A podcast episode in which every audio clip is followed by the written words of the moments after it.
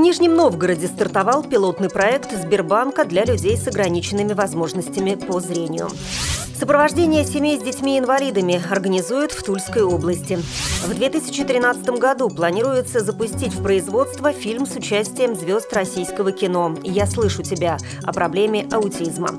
Далее об этом подробнее в студии Наталья Гамаюнова. Здравствуйте. Здравствуйте.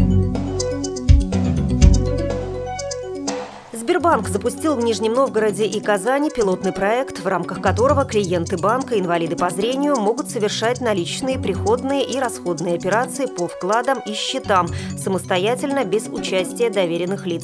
Этот проект соответствует целям государственной программы «Доступная среда» и призван упростить клиентам банка, инвалидам по зрению, повседневные финансовые операции. Теперь вместо подписи доверенного лица вкладчик с проблемами зрения может самостоятельно проставить факсимили, чтобы воспользоваться этой услугой, достаточно предъявить справку об инвалидности и оформить заявление о приеме образца оттиска факсимили.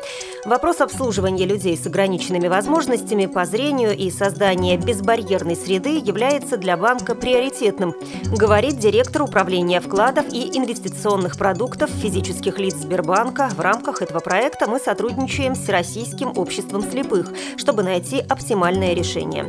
Нижний Новгород и Казань – первый шаг а до конца 2013 года все подразделения банка на территории всей России будут обслуживать клиентов, инвалидов по зрению по факсимиле.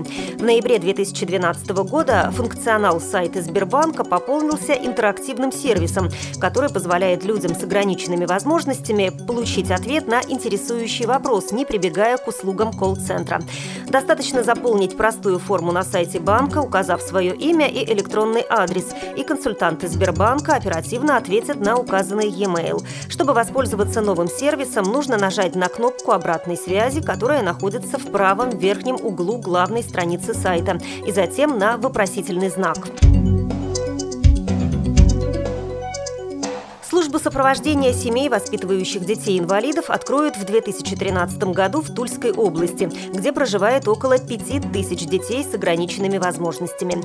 По словам уполномоченного по правам ребенка, на 2013 год запланировано завершение капитального ремонта социально-реабилитационного центра для несовершеннолетних номер 2 в городе Туле и создание на его базе службы сопровождения семей, воспитывающих детей-инвалидов. Структуре службы предполагается функционирование отделения круглосуточного пребывания детей-инвалидов.